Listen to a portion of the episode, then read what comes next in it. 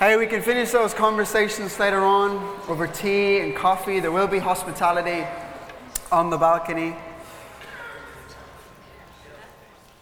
Awesome. Well, hey, if any of you don't know me, uh, my name is Shane. I am married to the wonderful Ruth and uh, a very recent new dad. A very, very recent new dad, yes. I've actually got a picture for you this morning just to show you.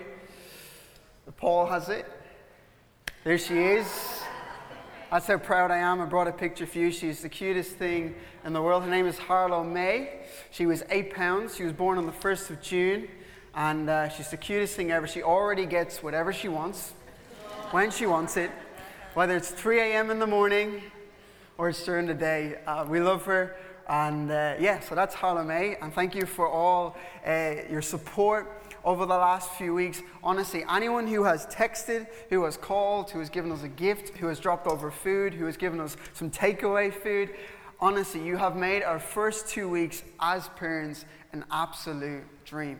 Genuinely, we're grateful for all of you. And we have really experienced family over the last couple of weeks. So we honor you, we love you, and we thank you. And uh, here's to the rest of the journey. Amen. so, uh, alongside of being a husband and a dad, I get the privilege to be the youth pastor here. Uh, for those of you who may not know what that involves, basically includes leading and supporting young people in their faith journey. And uh, we have a great group, a big group uh, of young people in St. Catherine's, uh, young people who, in St. Catherine's who call this home. And uh, for me, honestly, I think they're the, the, greatest people on the planet, the most fun, wild, adventurous, uh, crazy young people you'll ever meet, both faith filled and courageous. And I love, love getting to do life with them. You can ask any of them on Friday nights when we gather, anything can happen. I don't mean that in just a spiritual sense, all right? Anything can happen on Fridays, but I love them and it's an honor uh, to lead them. When I met Owen, uh, one of the first things I said to him before taking the role here was that I believe within every young person there is potential. There is potential. And I think they need to hear that more than ever. And a massive part of my job, I believe, is to unlock that alongside parents uh, teachers, their church family, their friends. I believe it's a massive part of our job to unlock that potential within them. Recently, we ran a six week young communicator course. What does that include? Basically, we explored what does it look like to find our voice, to find ourselves, and by doing so, we find our voice. We had a bunch of young people join in on the class. We had a lot of fun exploring it. They all got to present at the end of it, and it was a lot of fun. For me, nothing beats seeing young people step out of their comfort zone and follow God's calling. Nothing beats it. And so we had a couple of people um, who are going to join me this morning of two young communicators, Rebecca and Joshua, who are going to help me to speak to you this morning. Yeah, come on. That's great.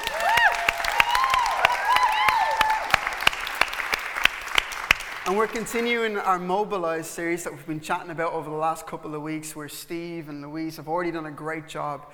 And so, to get us started, Rebecca is going to come and share our text, and then Joshua's going to pray. James 3 3 to 5. When we put bits into the mouths of horses to make them obey us, we can turn the whole animal. Or take ships for an example.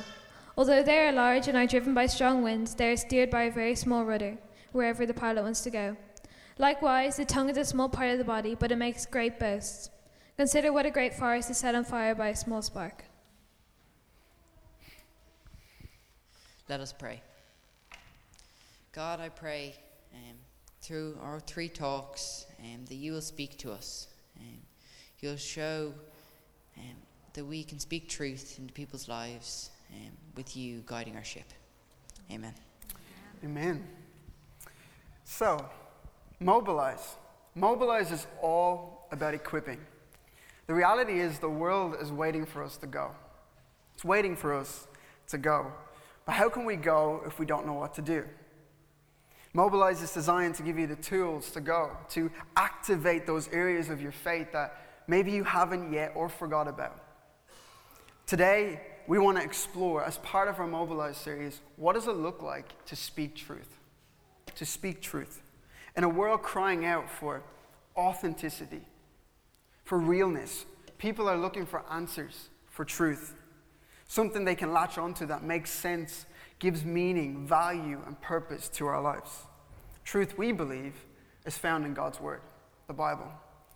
The Bible, we believe, is the book of life, the, the instruction manual. It carries who we are and who we're called to be. It's not something we just keep on the shelf or just pull out in emergencies.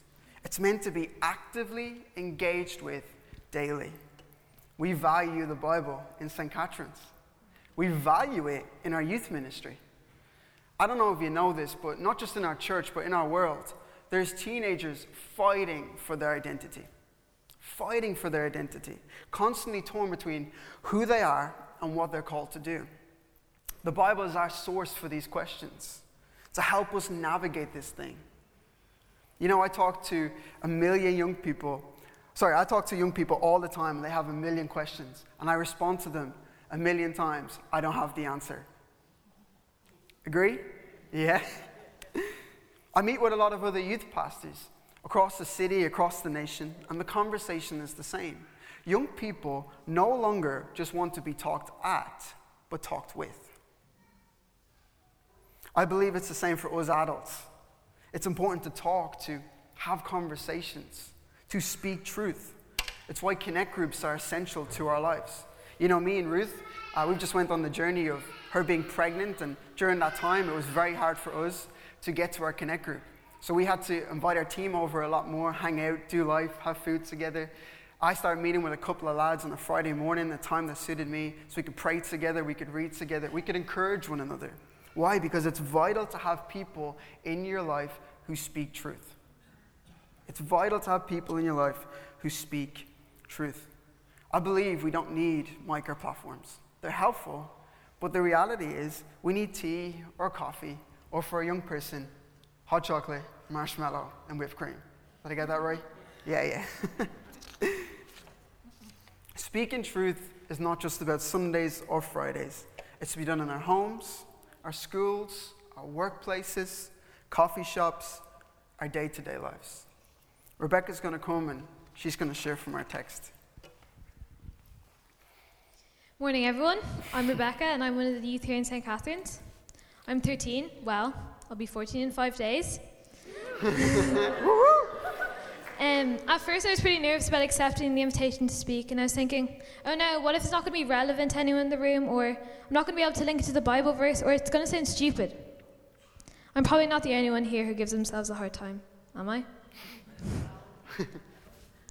We're all hard on ourselves, second guess ourselves, and think of ourselves less than we actually are. And thankfully, we have a way through those negative thoughts. We can look at God's truth. In 1 John 3:11 it says, "See how much our Father loves us, for he calls us his children, and that is what we are." God loves us so much and values us, and is proud of us when we honor him with our lives. It also dawned on me that Shane wouldn't have asked me if he didn't believe in me. I could have easily listened to the negative voices and words, but instead I listened to the encouragement, the truth that God had invited me to share his good news. When we did the communications course, his words encouraged me and mobilized me into getting up here today. The James text that I'll be focusing on today is verse 5, and it says, Consider what a great forest is set on fire by a small spark. Once we went to a hotel in Killarney with all my family, there's a lot of us there mum, sisters, big cousins, little cousins, aunts, uncles, granddad. There's a lot of us Joneses. And we decided we'd go on a family nature walk. So, having walked about an hour in the depths of winter through a forest, we came across a lovely green patch where we could start to build a fire. So, we started off by collecting dry firewood to start the fire. We used our flint and steel and hoped that it would light. But 30 minutes later, yes, 30 minutes in the depths of winter, there was still only a small spark. But eventually, the spark had started to flame. We were able to light a big, warm, comforting fire and enjoy standing around it together. We even contemplated cooking sausages. Our words are like sparks. Encouraging words catch on like a chain reaction and can fan into flame. But we also need to be aware that if we aren't cautious, the sparks, the result isn't always positive and comforting. If we had left that fire, think of the damage it could have done. It would have kept getting fueled by the leaves and branches, It could have caused destruction and torn down the beautiful built up forest. This represents the negative comments that are so easily spoken over ourselves and others. A Harvard business study says that it only takes one negative comment to destroy five, only one. And sometimes that comment you make, you might think that it's a joke, but from me, I've learned to think before I speak. Because really, you have no idea what effect they could have. Just like the spark in the fire that created a comforting fire, so too was Shane's small encouragement. Without him even realizing, he had a massive impact on me. Shane could have said the opposite that I'm too young, not capable. That would have had a very different effect. This would have been like the spark that could cause damage and destruction. Just think about the words that you are speaking over someone. Are you speaking God's truth and encouragement over them, or planting negative seeds that you have no idea the effect of?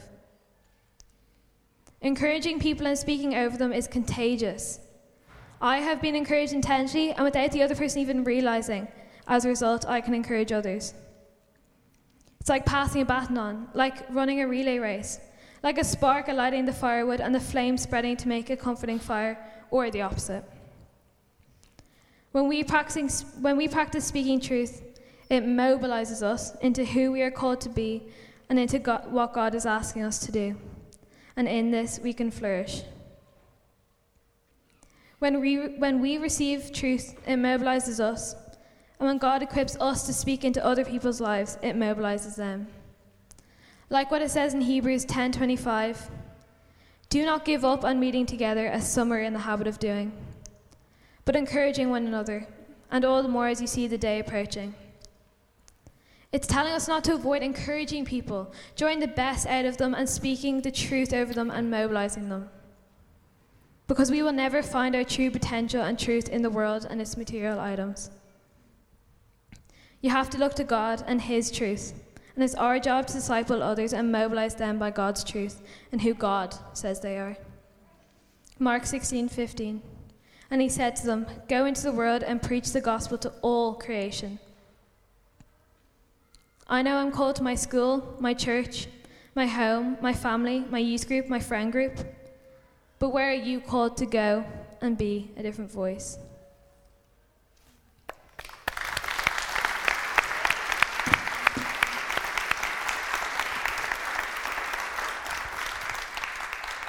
Thank you, Rebecca.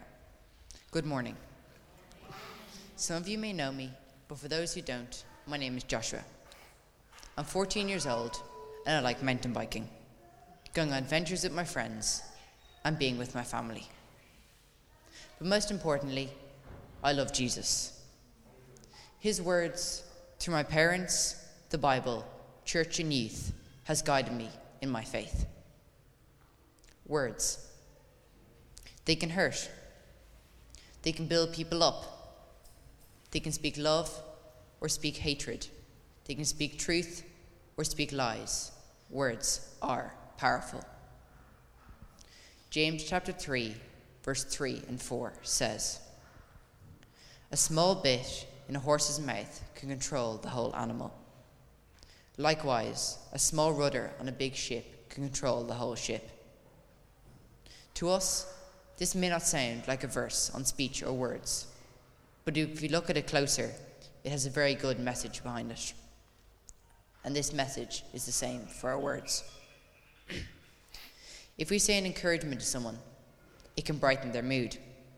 If we say something negative to someone, it can discourage them. Recently, I set up an Instagram account called Faith in Christ. The aim of this account was to encourage people in their faith. However, there's been this one boy who has challenged everything I've said or posted on this Instagram, and his words have had the power to discourage me. Because of this, I have realized that in life we will be met by insults. From people who have nothing nice to say to us and don't like us. In fact, Jesus was also met by insults, by people who had nothing nice to say to him. 1 Peter chapter 2, verse 23. When they hurled insults at him, he did not retaliate. When he suffered, he made no threats. Each of us here may have had words that have discouraged us. Through Instagram, like me, or through work, friend groups, or even through church. If you remember anything from me today, remember that God still has you, loves you, and will always speak words of encouragement to you.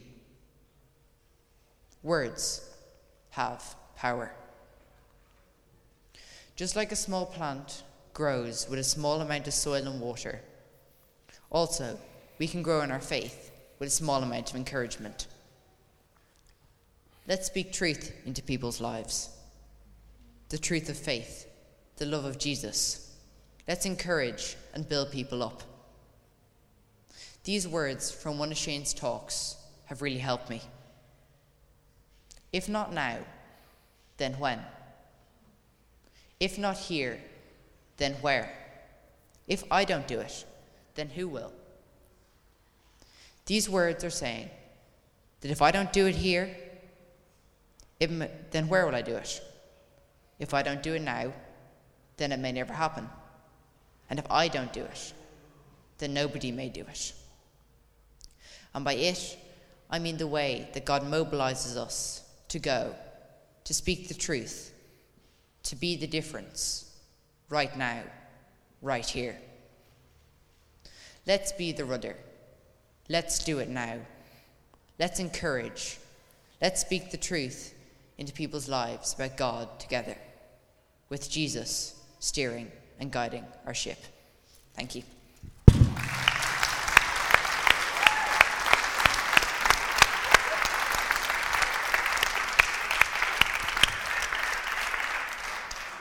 Great job. You did an excellent job. Proud, super, super proud. There's so much truth in there, and it's so um, important that we hear that, um, especially from young people. They've got something to say. Mm-hmm. They've got something to say to us, and it's important that we hear it. Because um, they're listening to this generation, they're clued in, they know what's going on, and so it's important that we hear from their hearts and where they're at with God so we can hear the truth. Uh, as we close, I'd love to invite the band back and get ready. Uh, in John chapter 8, verse 31 and 34, Jesus says this If you hold to my teaching, you really are my disciple. Then you will know the truth, and the truth will set you free. You know, I've heard the second part of that verse over and over. The truth will set you free. I hear that over and over. Okay, but how? I've always had to go back and go, well, how? Well, see, if we don't understand the first part, we don't understand the second part. It says, You will know the truth, and the truth will set you free. We can read it, we can hear it, but if we don't know it, will we actually be free? Is it going in?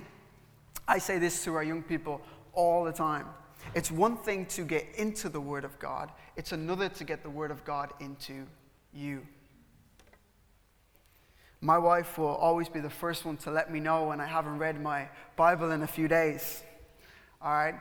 Um, but the thing is, I'm not the biggest fan of reading. Um, I think college did that to me as all the books got thrown at me. I was like, I'm, I'm done with reading.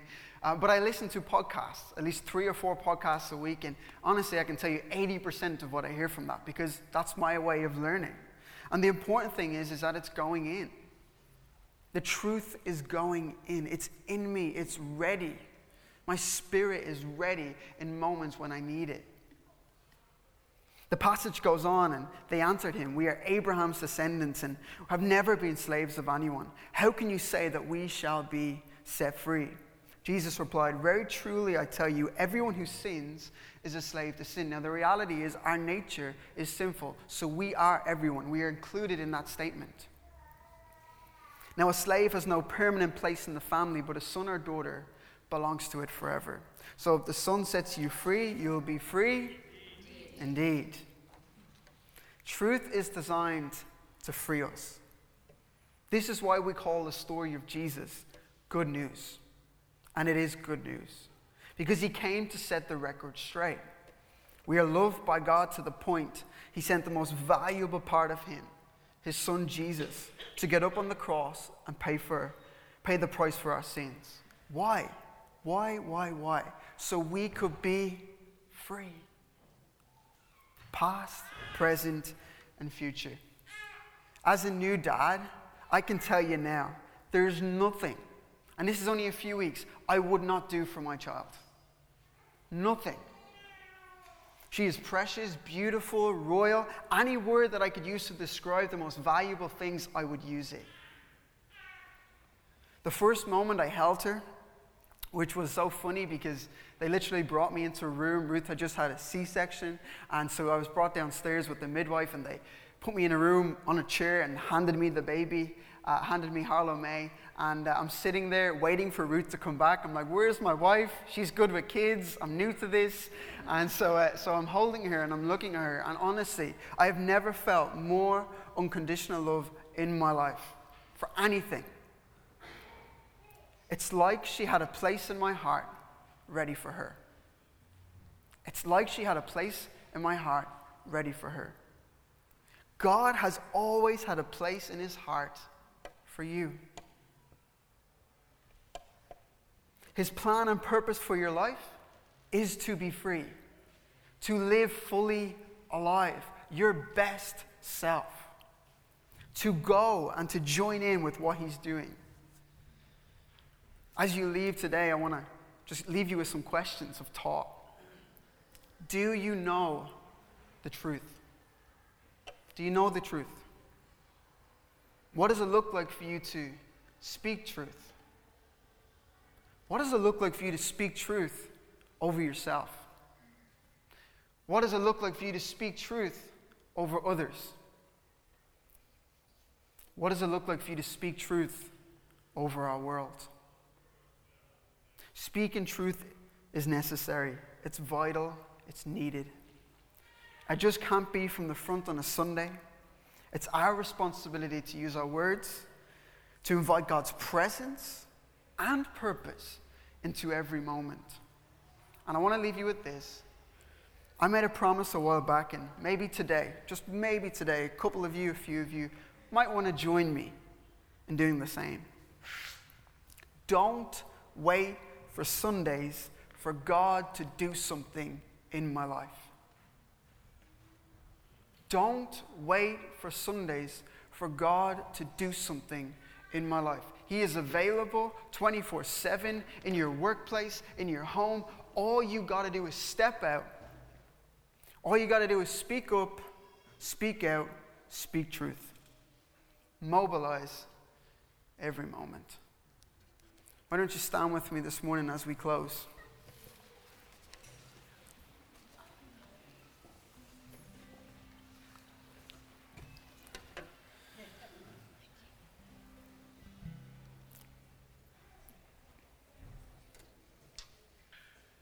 Why don't we just close our eyes and maybe just take a moment to just reflect on what we've heard this morning?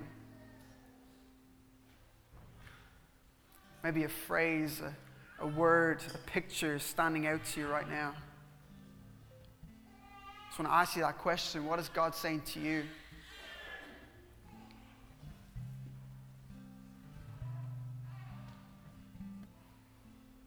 What's God saying to you this morning? He's speaking, He's moving. Just settle yourself.